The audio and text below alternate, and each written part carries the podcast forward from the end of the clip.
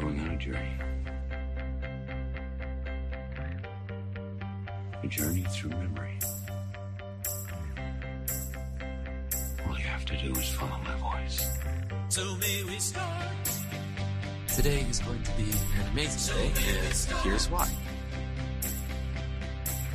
It's I don't to start. consider myself to be a particularly ethical person, Son of a bitch! but I am fair. Budget is large, but still, it's not enough. So may we start? I'm a rule breaker. I'm a rattle chicka chicka chicka snaker. Your trousers are also equipped with explosives. Full of surprises, aren't you? My advice is to just be. I'm sorry, did, did you say just be cool or just be cool, James? Right. You say Phil? Yeah. Yeah. Well, to clarify, I shot him in the head and then he took a little tumble.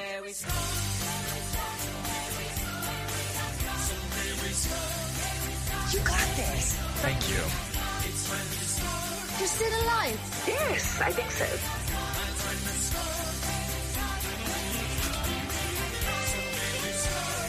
The real firecracker. Believe it's pronounced thank you.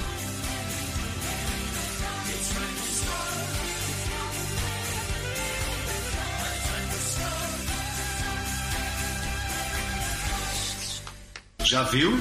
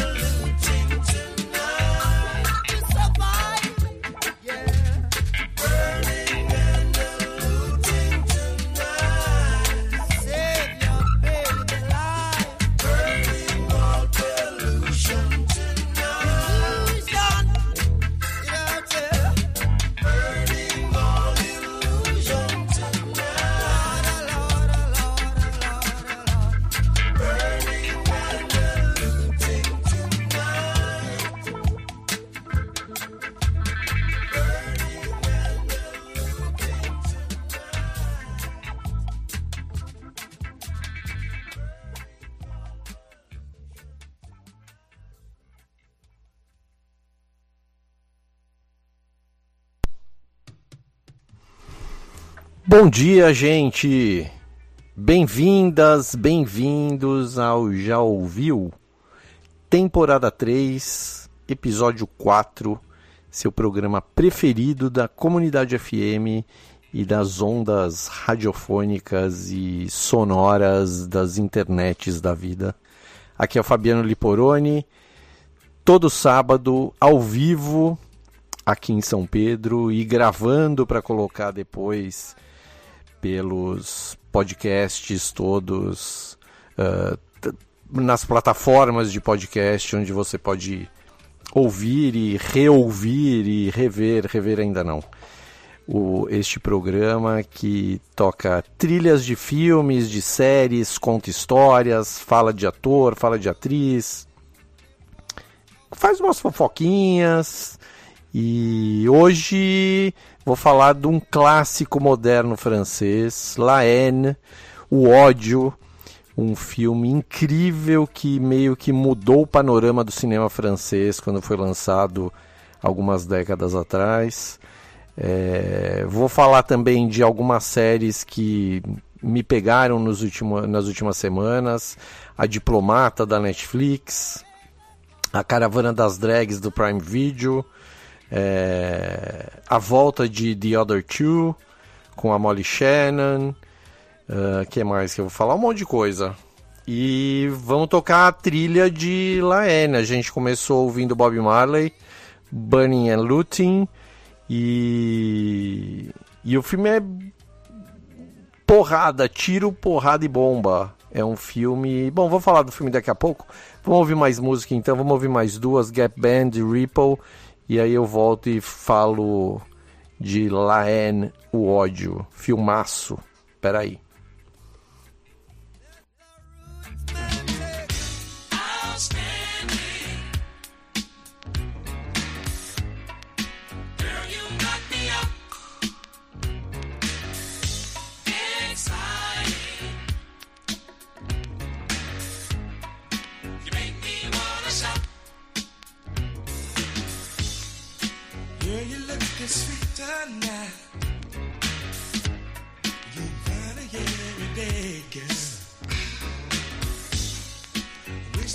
could love you right in a special way, girl. You light my fire.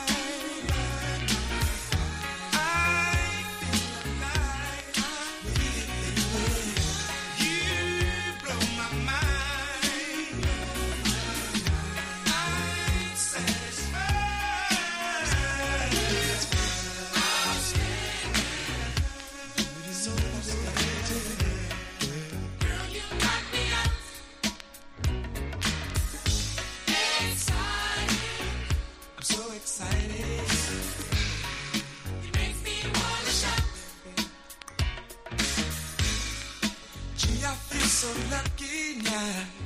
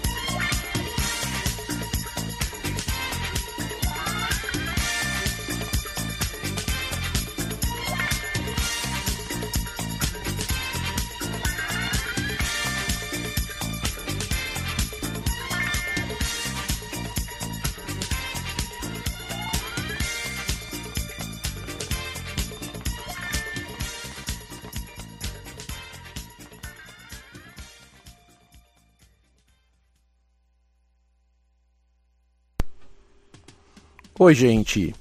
Você já viu o Ódio? Esse filmaço francês está na Prime Video disponível lá para ser visto e apreciado e eu super recomendo porque é um filme de 1995, vai fazer 30 anos ano que vem no outro, e é um filme absolutamente atual.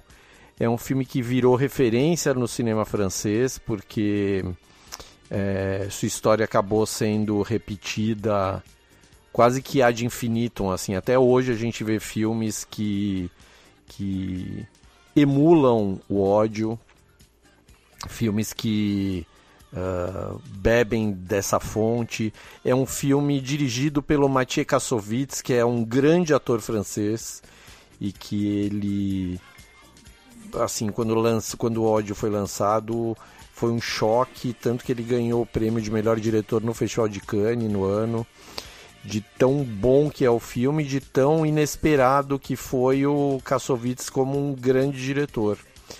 É, o filme é estrelado por um cara que estava meio que começando, assim, ele era meio que o queridinho francês na época, que é o Vincent Cassel, e hoje ele virou um dos maiores atores uh, que, que já saíram da França, é meio, é meio brasileiro, tem casa no litoral do Rio, vive é, grande parte da vida dele, ele está passando aqui no Brasil, fala super bem português. Ele já foi meu vizinho em São Paulo por um, um tempinho, assim, um cara mega bacana, casado com brasileira. E ele explodiu neste filme, o Vincent Cassel. Fez tudo tudo possível no cinema francês ele já fez. Mas um, ehm, o engraçado é que eu acabei caindo no, no, no ódio. Entrei no ódio semana passada porque eu assisti um filme da Netflix que se chama Agente Infiltrado. É um filme francês, meia boca assim, um filminho besta pra ver quando você não tem nada pra fazer. Que é a história de um policial que se infiltra na vida de um mafioso muito do mal, assim. E ele acaba criando uns laços de proximidade com os filhos do, do mafioso, principalmente o filho menor que tem 10 anos de idade, assim, um molequinho super carente, porque o pai é mafioso, a mãe é mafiosa do malzão também, e ninguém tá nem aí para ele, além da irmã que é um pouco mais velha. E aí esse policial acaba sendo meio que o guarda-costas do moleque, e ele se afeiçoa, cuida muito do moleque mesmo, tudo que o pai não faz. O pai é vivido pelo Eric Cantona, aquele ex-jogador de futebol inglês que virou ator, que é um dos ídolos, meus ídolos europeus de hoje em dia. Assim, o cara é o máximo. E o filme é, é, é policial infiltrado, aquela história toda que a gente conhece, né? Ele entra pra, uh, pra, pra turma do mafiosão milionário para conseguir prendê-lo e acaba tendo essa história com o o filho do cara, assim, de proteger e tal, e aí a polícia ferra tudo, aí tem outros agentes infiltrados, blá blá blá, tudo que a gente já viu 500 mil vezes. E em O Agente Infiltrado, a filha do, do mafiosão, a filha do Eric Cantona, tem uma hora que ela usa uma camiseta do filme O Ódio, do Laene. Eu achei uma, uma uma referência muito legal, uma homenagem muito legal do diretor do Agente Infiltrado. De novo, tá na Netflix esse filme, O Agente Infiltrado, meia boca, policialzão. Mas pagou a sua referência, pagou a sua uh, o seu pedágio para o ódio e eu falei, putz, eu nunca fiz a trilha do ódio no, no, no podcast, vamos fazer. E e é isso, o ódio é um filme que, que mexeu com todo mundo, é um filme super violento, ele se passa, a história toda se passa em 24 horas, numa época de tumultos na rua, porque é, um cara foi é, preso pela polícia, bateu, apanhou, não sei o que, e tá em custódia da família, da polícia. E aí três amigos acabam achando um, uma arma no, no meio do tumulto todo e eles ameaçam um policial dizendo que se matarem um amigo dele, eles vão matar o policial. Então fica é, um, é uma o filme é uma panela de pressão, assim, é um boiling point animal. Um, que é muito bem dirigido. Tem esses os três atores principais fazem esses três amigos, uh, esses três, vamos, vamos chamar de colegas, não amigos, que acham a arma e que ameaçam o, o policial se acontecer alguma coisa com esse moleque que está preso. É, são três atores muito legais que, que se entregam, assim, você não. Se acredita, parece que o filme é um documentário, sabe? Ele é filmado muito com câmera na mão, muito com essa estética jornalística de. de a gente chama de filmagem de guerrilha mesmo, sabe? De ir no meio das coisas tal. E isso acabou criando. Lá em 95, lembra que a MTV estava super. É, na moda aqui no Brasil, na Europa também, começando a MTV Europa, a MTV Brasil. E essa história de câmera se mexendo também veio muito da MTV, junta com, o jornal, com a câmera jornalística e foi meio que criando aos pouquinhos uma estética cinematográfica de violência, de, de urgência, na verdade, de colocar o espectador no meio da história mesmo, sabe? Então tem muita uma coisa muito legal que chocou muito na época, assim, que impressionou, não chocou, mas que impressionou muito todo mundo que assistia o ódio, é que a gente se sentia no meio do, da fumaceira toda lá de bombas explodindo, né? E o Maciej Kassovitz como diretor, que venceu o Cannes, que foi um, uma super surpresa, mostrou mais uma vez que ele tava, não estava ali para brincadeira mesmo. Ele queria mostrar a que veio, a que, sabe, criando uma forma de fazer cinema que rendeu muitos frutos, inclusive tem um outro filme na, da Netflix, foi lançado, agora já não sei mais se esse ano ou ano passado, mas recentemente, que é um outro filme francês que se chama Atenas, é, dirigido pelo Roman Gavras, que é filho do Costa Gavras, que é um diretor grego um, que vive na França a vida inteira. O filho dele nasceu na França, francês, o Roman. E o filme é assim: se assiste o ódio, depois você assiste uh, Atenas, que é um filme de quase 30 anos depois, você fala: ah, não, o cara fez o filme. Ele assistiu o ódio e fez esse filme, né? O Roman tem. A estética dele é muito de rua mesmo, de, de periferia, de é, bairros afastados, onde tem muitos imigrantes. Ele tem uma produtora com, com os diretores que são imigrantes na, na, lá em Paris mesmo. É, então é uma coisa super bacana e também é um filme que quase 30 anos depois ele meio que emula totalmente o ódio. Até a história é muito parecida, assim, é muito você assiste o filme é legal, o filme é bem legal, é bem violentão também, essa, essa história que eu tava falando. E a câmera lá no meio de tudo, sabe, a bomba explodindo e fumaça cobrindo tudo, e a gente fica sem enxergar porque a câmera tá passando pelo meio da, da, do absurdo todo, né? Então é mais um filme que dá pra ver na, na Netflix que veio de O Ódio, que é o grande filme uh, que quebrou barreiras e que criou estética dessa história, dessa história, dessas histórias contadas um, em periferias e violências e violências sofridas pelos pelos mais pobres mesmo, porque os, esses filmes são assim na cara mesmo, é a polícia quebrando tudo e não tá nem aí, né? E os caras têm que se virar de qualquer forma para sobreviverem a, a essa, essas guerras particulares uh, violentas mesmo no meio da cidade, sem que o próximo bairro saiba o que está acontecendo, a não ser que ele assista, os caras assistam a TV à noite e falam, putz, foi na rua de trás de casa e eu nem vi. E esse é, é, é, o ódio, assim, é de novo, assista na Prime Video, é um filme, até hoje é um filme que funciona muito, é um filme que uh, choca pela crueza, pela, pela realidade quase do filme, sabe? Tem coisa que a gente vê no filme, como vê no também no no filme do Roman Gavras, no Atena, é, parece que você tá vendo, parece que ele tá filmando alguma coisa absurda que tá acontecendo mesmo, de verdade, né? Então, é, vale a pena ver esses filmes, porque são, são filmes que, que contam um pouquinho da história do dia a dia, do que tá acontecendo com a gente, mas de uma forma mais quase poética, assim, sabe? É um... Vale a pena, vale a pena. Vamos ouvir mais música? Vamos ouvir Beast Boys e Zapp and Roger, aí eu volto para falar mais.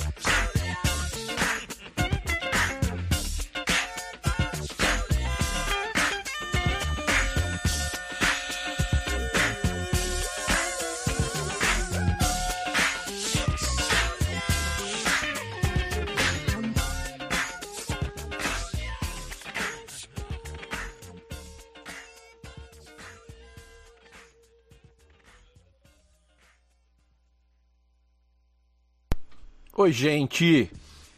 Você já viu a Diplomata? Se não viu, corra para assistir. É a nova... Oi. é a nova série da Netflix que me deixou chocado. Chocado. Primeiro que eu, eu, eu, quando lançou a série, acho que foi no finzinho de abril, eu vi o pôster assim, não vi, eu não vejo trailer geralmente das coisas, né? Então eu só marquei ali para ver porque ela é estrelada pela Carrie Russell e eu gosto muito dela, que fez Felicity, fez The Americans e acho uma atriz bem bacana. E falei, ah, uma hora eu assisto assim.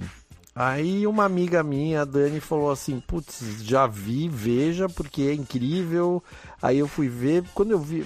Eu achei que fosse uma coisa e é completamente outra. A diplomata é assim: a Kerry Russell faz uma diplomata americana, casada com outro diplomata, e que ela tá, tá prestes a ser mandada para o Afeganistão para ser embaixadora do Afeganistão, ou para trabalhar na embaixada, alguma coisa assim porque é, é, o, é, o, tipo de trabalho que ela gosta muito e de ir para o meio da guerra mesmo, para tentar resolver as coisas, mas de uma hora para outra ela é mandada para ser. É, resolvem no, no o governo, resolve que ela vai ser embaixadora da dos Estados Unidos na Inglaterra.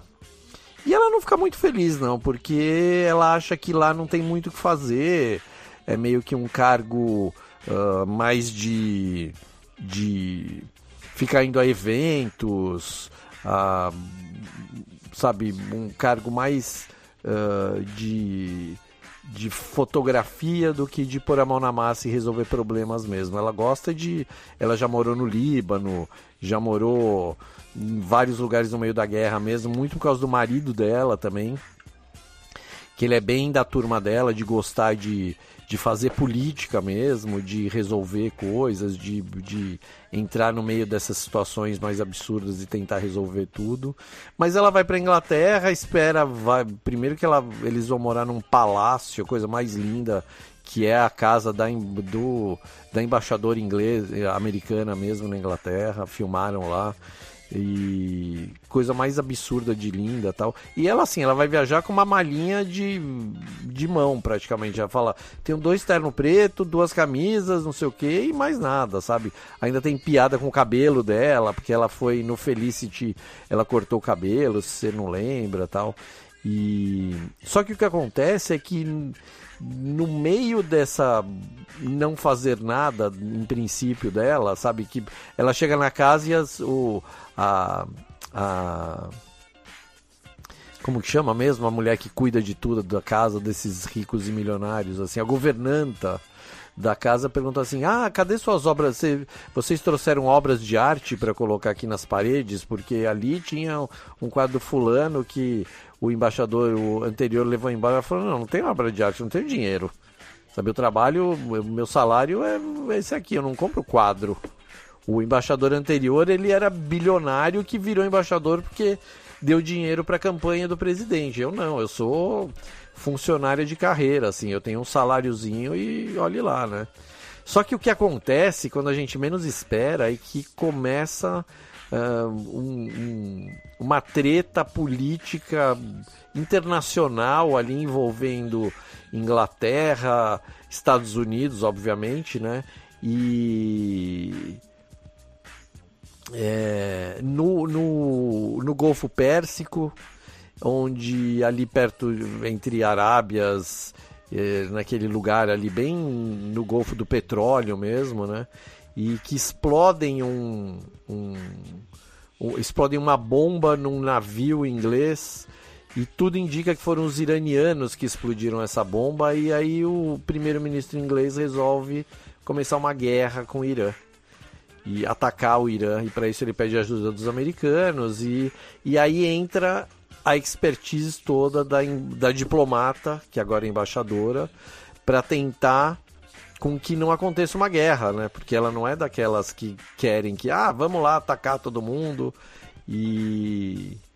E assim, tudo isso que eu tô contando acontece em meia hora do primeiro episódio, porque uma das coisas mais legais da Diplomata, da série, é que os episódios são. É, é muita coisa que acontece em todo episódio. É um roteiro muito bem pensado e muito bem escrito. A história é incrível, assim, um monte de virada que tem na história que você não espera que, que vai acontecer e acontece. Tem um elenco muito bom, capitaneado pela Carrie Russell e pelo Rufus Sewell, que é o que faz o marido dela. E mas o elenco é incrível, personagens incríveis. A gente consegue entender a história dos personagens por menores que eles sejam, assim, mais coadjuvantes que eles sejam, a gente entende exatamente quem é aquela personagem, é muito legal. E é uma surpresa atrás da outra. E é daquelas séries que terminou o último episódio, eu fiquei. Primeiro que eu fiquei chocado com o fim do último episódio da série, chocado de verdade. E já queria ir para a segunda temporada. E não tem, só vai estrear em 2024.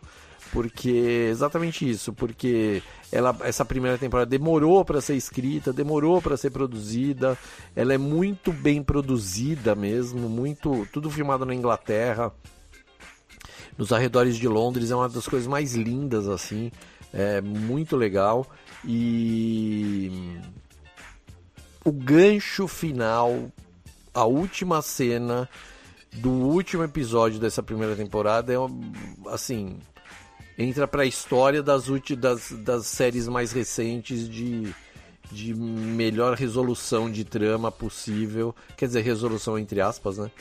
De trama possível. E tenho certeza que se assistir você vai ficar de queixo caído, como eu fiquei também. Vamos ouvir mais música e na volta eu vou falar mais da Carrie Russell, da, da atriz principal, da diplomata, que se você não, não curte a Carrie, depois de ver essa série você vai curtir. Então fica aí, já voltamos.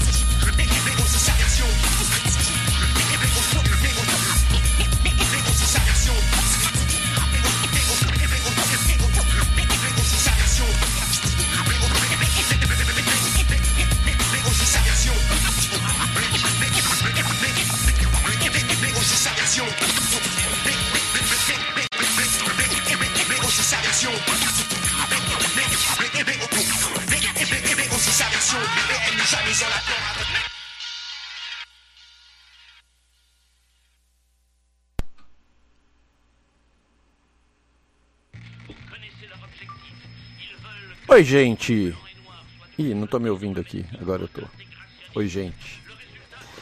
Top 5 Kerry Russell em homenagem a Diplomata. Em primeiro lugar é Diplomata, só porque eu já falei da série, eu tô apaixonado e o final da primeira temporada é incrível e assista, tá na Netflix, A Diplomata, Kerry Russell. E o segundo lugar do Top 5 é Felicity.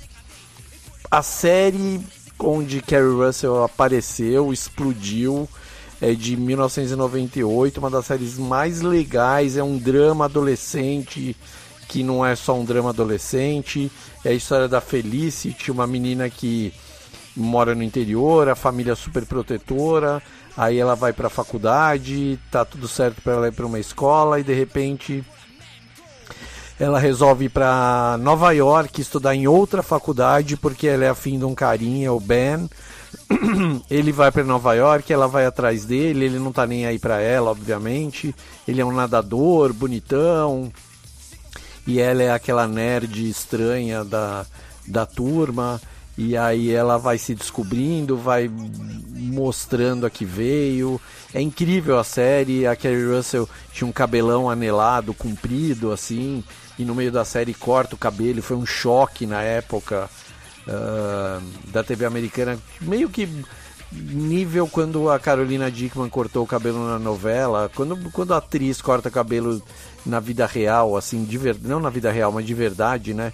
Isso choca um pouco é, os espectadores, né? E a Carrie Russell na Infelicity foi um choque, assim, porque o cabelo dela era importante e tal. E foi tão importante que a história rende até hoje que a diplomata, no primeiro episódio, tem uma piadinha com o cabelo dela, porque a diplomata, pra vocês terem uma ideia, ela é tão desleixada que ela mal penteia o cabelo dela, assim, o cabelo parece estar sujo o tempo todo, a mesma roupa, cabelo sujo, de tanto que ela não liga para como ela se veste, acaba que ela tem que se vestir melhor, faz reportagem para Vogue e tal, na diplomata, né? E Felicity não perca, Felicity é incrível, se aparecer aí para você assistir, assista porque é muito bacana. E de lá apareceu muita gente bacana também que dirigia os episódios, produzia. Tipo, o diretor do último Batman é um dos criadores de Felicity, o J.J. Abrams que fez muita coisa, tá em Star Wars agora também, então é vale muito a pena assistir Felicity. Em terceiro lugar tá The Americans, que é uma série uh, estrelada pela Kerry Russell e por seu, por seu marido, que é o Matthew Reese, que é um ator do País de Gales incrível, o cara que apareceu em Brothers and Sisters e The Americans é a história de um casal de americanos que na verdade eles são espiões russos. É muito boa a série quando você descobre que eles foram é, são crianças que foram treinadas para serem espiões nos Estados Unidos desde que nasceram, assim. Então é, é uma história muito boa, espionagem, ação, é muito legal, tá no Star Plus a série vale muito a pena assistir. O Matthew Reese ganhou Emmy por essa por seu papel em Americans. A Kerry Russell ganhou Emmy por Felicity e tá todo mundo falando que ela deve ganhar por a diplomata de novo de tão boa que ela tá na série. Uh, em quarto lugar, eu, eu tenho que falar. É o Urso do Pó Branco, o filme mais tosco do ano. História história do urso que fica cheirando cocaína que cai no parque onde ele vive nos Estados Unidos. História real. O urso cheira trinta e tantos quilos de cocaína, assim, fica loucão, mata uma galera. É bem um filme de. É uma comédia de horror, gore, estranho, assim. E a, e a Carrie Russell é a atriz principal. Ela vai pro parque atrás do filho, da filha que vai para lá por acaso sem avisar, não sei o que, é, é, legal. Até o Matt Reese, que é o marido dela, faz um papel é, é, pequenininho no, no filme, ele todo paramentado, assim, com peruca, barba, não sei o que, a gente, a gente nem reconhece o cara. É um filme engraçado, divertido, tava no cinema até pouco tempo, logo entre em algum streaming. E por último, no top 5 tem um filme que se chama Desculpa, nossa, minha garganta tá difícil hoje aqui, tá louco. É, é um filme de 2007 que se chama Amor aos Pedaços. É uma comédia romântica onde a Carrie Russell é uma é uma é, garçonete. É um filme que ele não teve, não fez o sucesso que deveria, porque é um roteirinho bem bom, assim, comédia romântica das boas, mas o elenco é todo errado, assim. Fora a Carrie Russell, é um povo muito estranho que é um povo que não rola os filmes com eles, tipo a Adrienne Shelley, o Jeremy Sisto. É um povo que não. Os filmes com eles não rolam, assim. Então é, é um indizinho pequenininho, bacana e que vale a pena ser visto. Ele tá no. Onde ele tá? Ele tá nos torrents da vida. Não tá em lugar nenhum. E esse foi o Top 5 Carrie Russell. Vamos de música, já eu volto.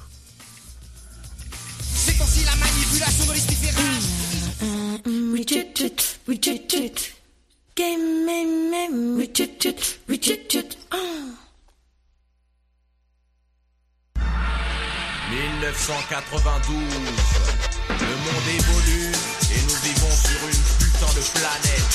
Putain de planète, hey, putain de planète, comment, comment, putain de planète, putain de planète, hey, putain de planète, putain, putain, putain de planète, yeah!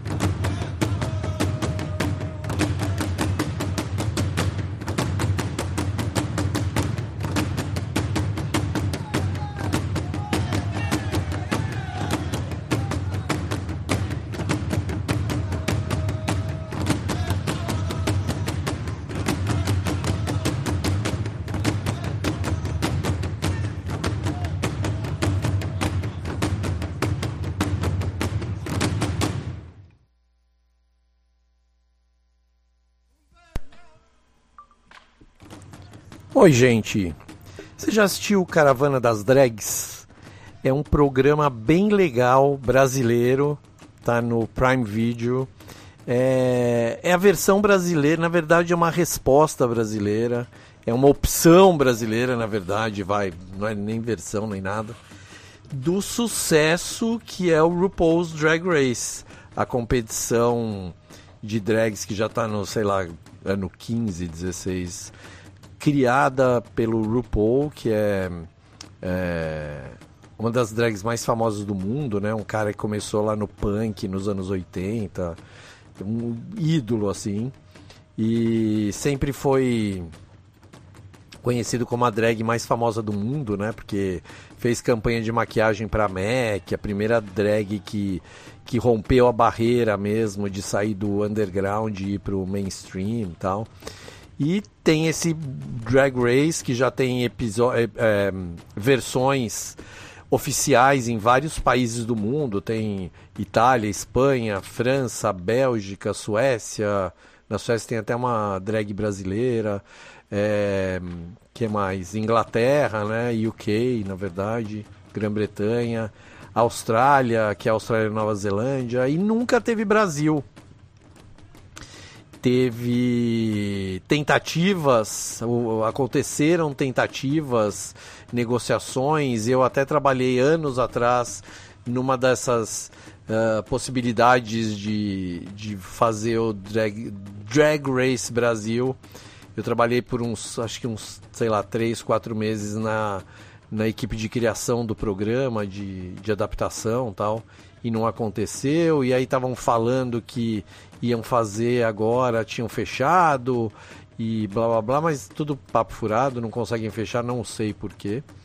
E aí criaram Caravana das Drags, que é uma é um é uma caravana de drags, são 10 drags que competem, chegam, se encontram e elas viajam de ônibus pelo Brasil inteiro, chegando em, em cidades icônicas brasileiras e cada cidade tem alguns é, algumas provas para elas fazerem. Sempre tem uma mini prova e uma maxi prova. É bem, bem parecido com o RuPaul mesmo. Só que a diferença é essa. É, é, é em princípio elas estão no ônibus viajando, né? E chega nesses lugares e fala um pouquinho de realidade desses lugares, de influências, é, é, tudo muito bem dirigido. A edição é meio perdida, assim, porque. É, diferente de Drag Race, nas, nas provas, principalmente na prova principal, eles editam tudo junto e a edição fica meio perdida, então você não sabe se é bom ou não é o que está acontecendo ali, se você torce para aquela drag ou não, tal. Mas é um grande programa, é apresentado pelo Ícaro Kadoshi, que é uma drag de São Paulo super bacana, assim, um cara que tem uma cultura incrível, sabe o que está fazendo ali, falando, e sabe muito de cultura drag mesmo, né? Então tem muita explicação. E, e é co-apresentado pela Xuxa, é, que eu achei bem engraçado, assim, bem bem coisa de brasileiro colocar a Xuxa apresentando um programa de drag e vestida de drag. E aí arrumaram um nome de drag pra Xuxa, isso é uma palhaçadinha engraçada, besta, assim, que acaba funcionando. E, e a Xuxa é boa, né? Tá ótima no programa. É... Tá. Funciona bem, ela bate bola bem com o, com o Ícaro quando eles. É estão juntos apresentando principalmente o, o, o, desafio principal e a Xuxa encontra as drags é, no meio do programa, como bate um papinho com elas tal. A Xuxa é o máximo, né? E, a cara, e, e o programa é isso, a cada cidade tem esse desafio principal e uma drag é eliminada. E quem chega no final ganha uma grana, ganha maquiagem, não sei o que e tal. E uma coisa muito legal é que eles lançam um programa por semana, então não dá para maratonar. É do jeito que eu gosto. Eu amo série que é lançada um, um, um episódio por semana. Mesmo as que são lançadas, tipo a Diplomata, é uma série que lançaram todos os episódios, eu assisto um episódio a cada três, quatro dias, assim. Eu não sou de fazer é, maratona, não consigo. E Caravana das Drags é, assim, espero que tenha uma segunda temporada. Parece que já deram uma dica que vai ter. Espero que a próxima temporada seja tem uma edição melhor, sabe? A edição do programa melhor, porque conteúdo eles têm. As drags são ótimas, é legal ver como como a drag brasileira pensa diferente das drags americanas, por exemplo, que participam do RuPaul. É, é, é, outro mundo, assim, o mundo das drags, pelo menos que a gente vê no, nos programas, né?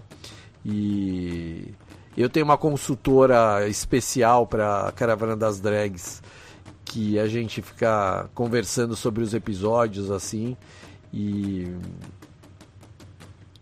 para eu entender cada vez mais como funciona por aqui mesmo, como quais são essas diferenças com os. Então, se, se você assiste RuPaul, se você gosta desse, desse mundo dos. Lembra das transformistas no Silvio Santos, lá nos anos 80, que ele, ele chamava de transformistas e as drags e as travestis iam no programa dele para dublar tal.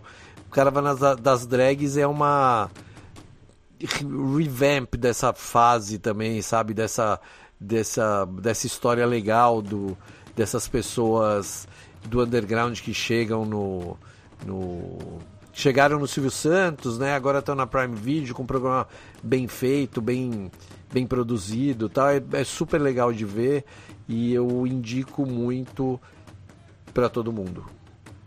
É um programa bem família, assim, sabe? Não tem não tem nada que possa comprometer nada, na verdade. Então é uma coisa que que eu acho muito interessante também. É... Caravana das Drags, então, tá no Prime Video. Ontem lançaram um episódio novo, não vi ainda, mas eu já li que teve, aí teve um barraco bom no episódio. Vamos ver se se continua com essa vibe boa assim. Espero que sim. Vamos de música e já já eu volto.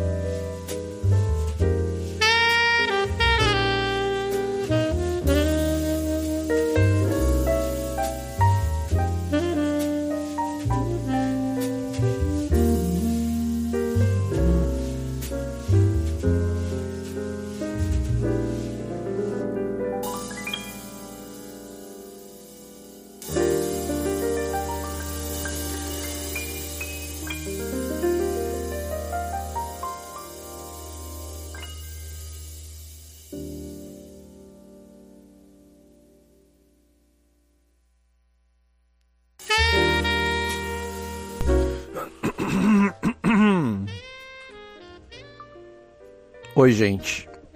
Você já viu The Other Two, Os Outros Dois? É uma comedinha sem vergonha de boa. Tá na HBO Max. Estreou agora a terceira temporada.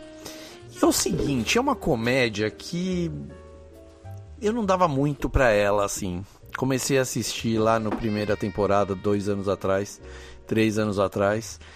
E eu não entendia muito para onde ela ia. Até que os caras foram espertos o suficiente e se ligaram no que estava acontecendo. The Other Two, os outros dois, é a história de dois irmãos mais velhos, assim, jovens de 25, 30 anos de idade, 30 anos de idade, falidos na vida, assim. O cara é um ator que não arruma trabalho e ele trabalha de não arruma trabalho como ator, então ele trabalha uh, como garçom, fazendo bicos todos que aparecem pela vida dele em Nova York. E a irmã dele, que tem meio que a mesma idade, também é uma loser que não quer nada com nada, sabe? Fica morando em casa de namoradinho, ou de amiga, ou de onde aparecer, assim, onde tiver um sofá ela mora.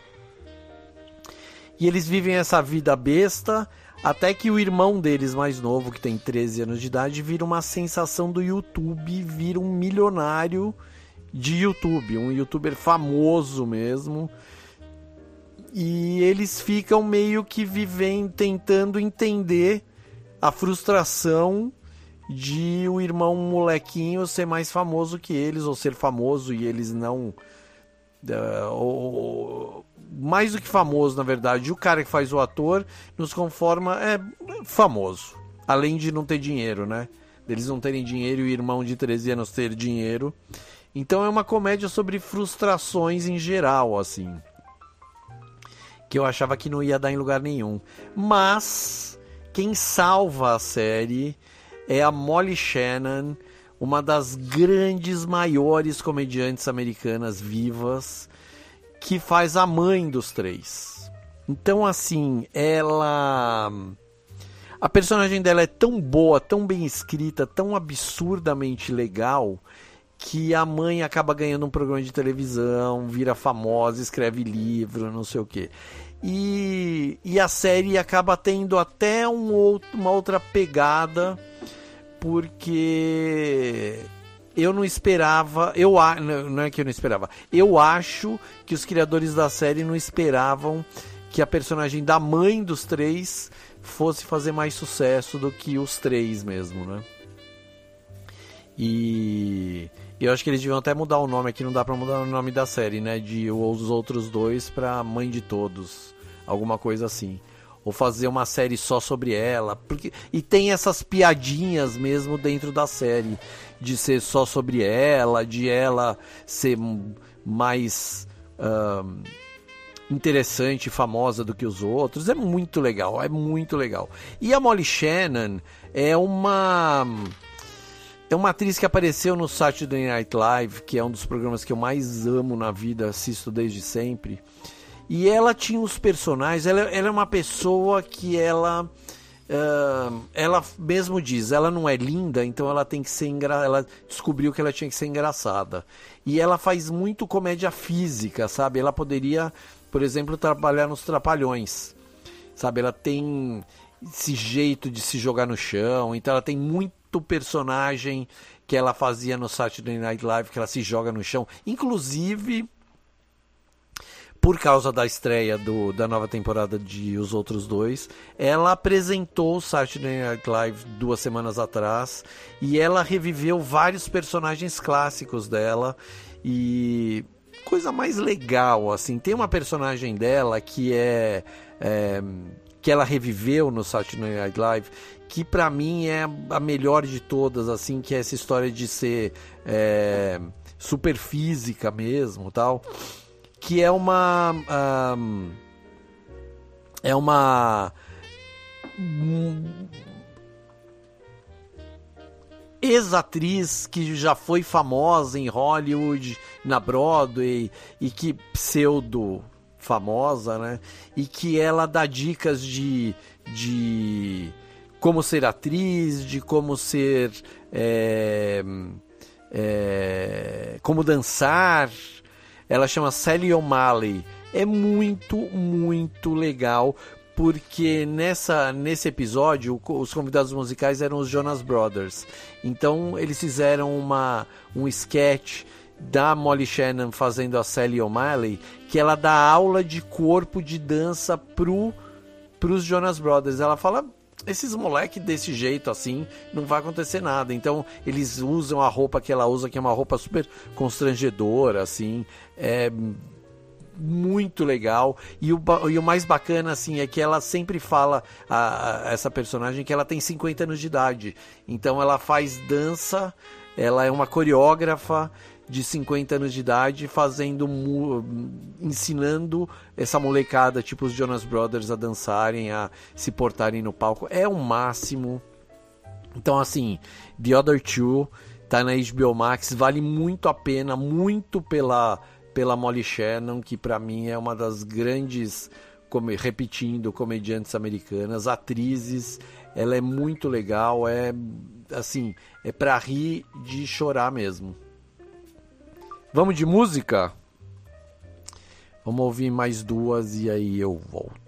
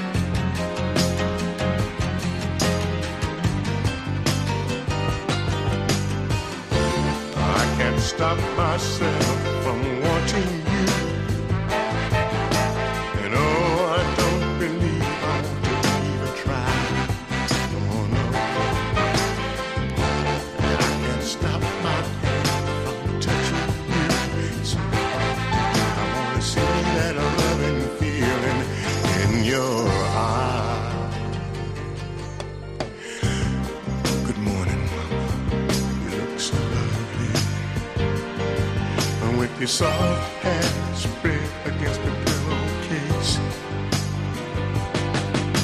Soft eyes avoiding me with the look of uncertainty all over your face.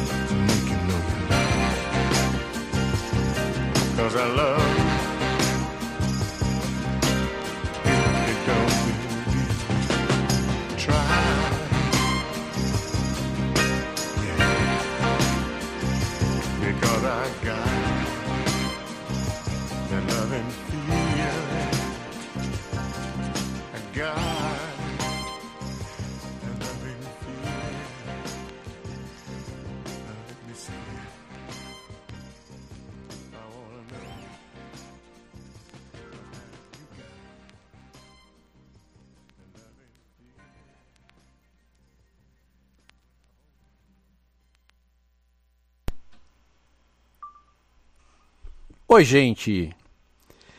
Já viu Charlotte, uma história de Bridgerton? Pô, ó, estreou ontem na Netflix e é muito legal. Eu vi um episódio, é muito legal. É um spin-off, é uma, é uma série irmã, digamos assim, de Bridgerton, que é gran, o grande sucesso da Netflix dos últimos anos. Agora essa minissérie é uma é uma ah, é uma minissérie sobre ah, a rainha Charlotte, que é a rainha do Bridgerton. Bridgerton é uma série que se passa na Inglaterra, sobre uma fofoqueira tal. E tem a rainha Charlotte, que é maravilhosa. E ah, agora resolveram fazer uma série sobre a, a- como a rainha Charlotte virou rainha Charlotte. Então a série começa com a Charlotte chegando da Alemanha na Inglaterra para casar com o rei George, que é jovem tal. Ela também ela tem 17 anos, ele tem 20 e pouquinhos. E o primeiro episódio é sobre o casamento dos dois, como eles se conhecem, na hora do casamento, minutos antes. Bem aquela coisa de, de, de realezas bizarras. Inclusive hoje está sendo a, a coroação desse rei bizarro aí inglês, né, o rei Charles. E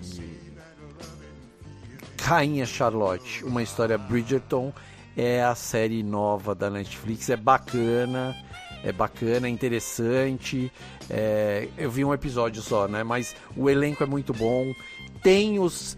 Ela é uma série que é meio que num flashback, porque tem muito, a gente vê muito do que está acontecendo com a rainha Charlotte nos dias de Bridgerton, então, é, não hoje em dia, né? Então, é, o que a gente vê da infância, da adolescência, de como ela, quando ela casou, tal, quando ela conheceu o rei George, é, seria o flashback mesmo. Então a série é num flashback, é muito bacana, tem tem coisas, uh, não tem a fofoca no, no no no flashback, mas continua tendo a fofoqueira de Bridgerton no, nos dias de hoje, digamos assim, né? E vale muito a pena ver. Porque, de novo, a produção é maravilhosa, o elenco é maravilhoso, é tudo o top do top da Netflix, né? Dinheiro gasto aos borbotões. E agora eu vou fazer um top 5 de atores de, do elenco de Bridgerton. Como eu não assisti ainda uh, a Rainha Charlotte, a série nova inteira, não consigo fazer da série, mas eu vou fazer um top 5 dos, do elenco da Bridgerton original. E o número 1, um, pra mim, é o Jonathan Bailey, que é. Assim, ele é um personagem não principal na primeira temporada, porque ele é irmão. Uh, a, a Bridgerton é sobre uh, uma época na realeza, no, na realeza inglesa, onde uma família de mãe que cuida de oito filhos uh, querendo casar, a mulher tá querendo casar os filhos, né? E aí na primeira temporada uma das filhas dela casa, a Daphne. Mas uh, na segunda temporada ela consegue casar o segundo outro filho, Jonathan, ou vivido pela Jonathan Bailey, que para mim é a grande uh, a grande surpresa do elenco de Bridgerton. É um cara, é um inglês que quebra tudo, assim, na segunda temporada ele tá muito bem, na primeira ele tá muito bem, mas na segunda temporada ele tá maravilhoso, ele rouba mesmo a segunda temporada. E é o meu primeiro primeiro lugar do top 5 de Bridgerton é o Jonathan Bailey. O segundo lugar é a Nicola Coughlan, que é uma atriz irlandesa maravilhosa, que ela faz a Penelope Featherhouse, que é amiga da família uh, dessa família principal ela é ótima, é uma tadinha, ela é gordinha, então ela, os homens não olham para ela e ele é apaixonada por um dos, dos oito irmãos que considera ela como amiga, sabe? Ele também quer uma mulher magra e linda e ela sofre com isso tudo, tal, e ela arrebenta. Ela eu, eu, eu, conheci ela de outras séries, que ela uma série de comédia rasgada, assim, que ela era muito boa, eu já gostava dela, mas em Bridgerton a Nicola Coughlan, irlandesa, assim, quebra tudo também. Em terceiro lugar do top 5 tem o Regé Jean Page, que é. Opa, tocando alarme.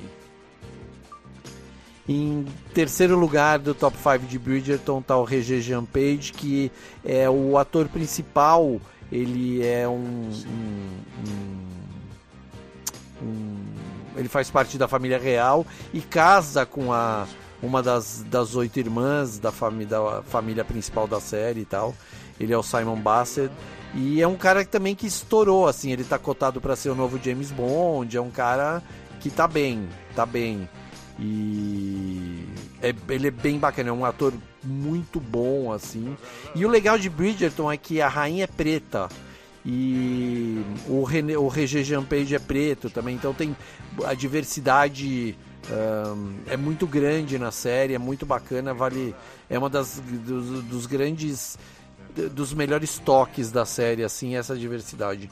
Em quarto lugar tá a Phoebe, a Phoebe nossa, Phoebe Dynevor, que faz a Daphne Bridgerton, que casa com o, o, o cara da família real, tá? o, o Lorde conde, ela vira viscondessa, blá blá blá.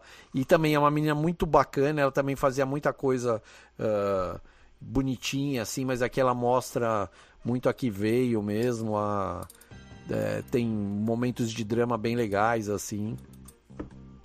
E ela é a primeira da família Bridgerton que casa, né? E as irmãs dela olham muito por ela, tá? Os irmãos cuidam dela, tal. É muito bacana.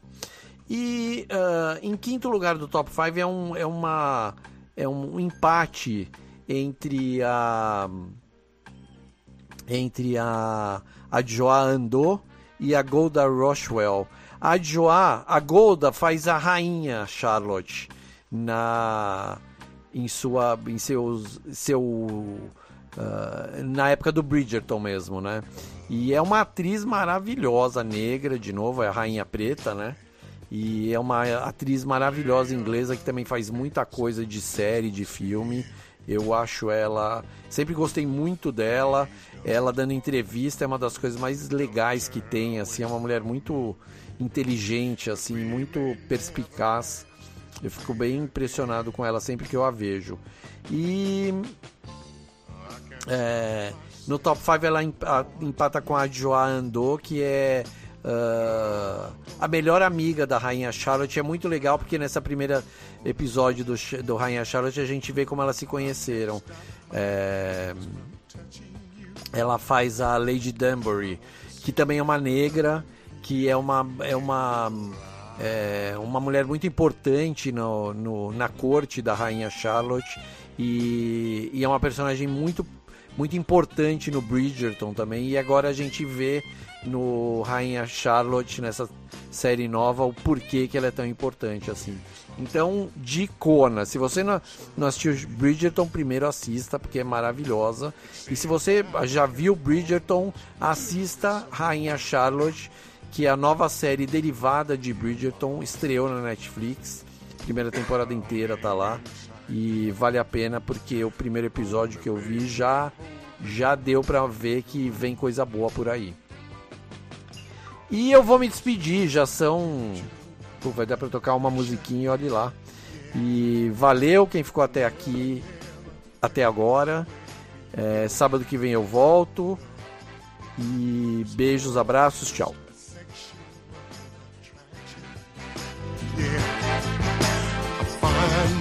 Toi coucou, toi coucou, je t'aime, je t'aime, je t'aime, je t'aime, toi coucou, toi coucou.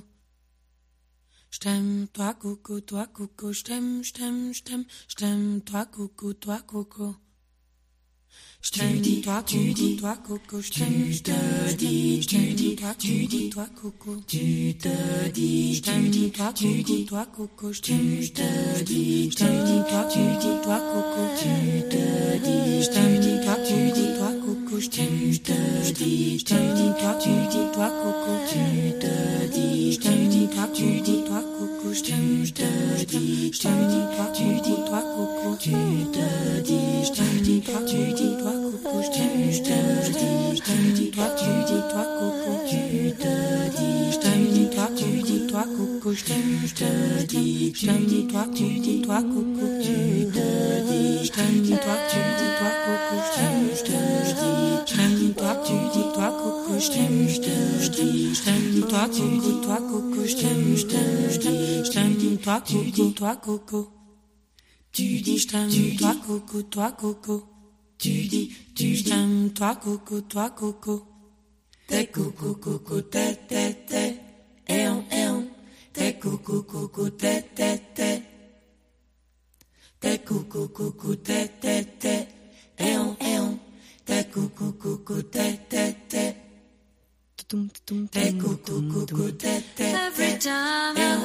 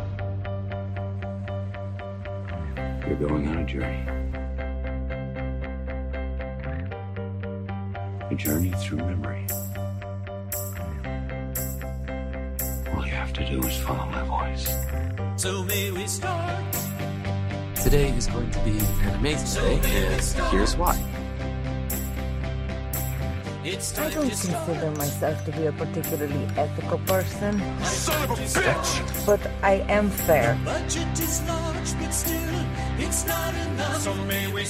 I'm a rule breaker. I'm a rattle chicka chicka chicka snaker.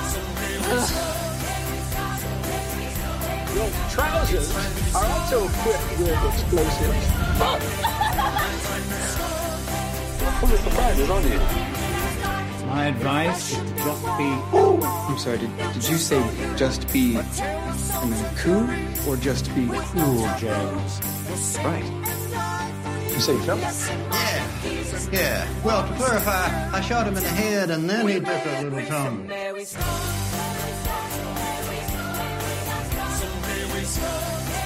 You got this. Thank you. You're still alive? Yes, I think so.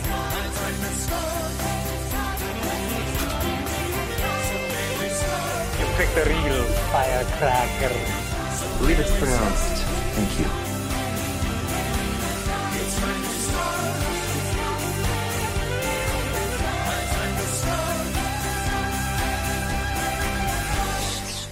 Já viu?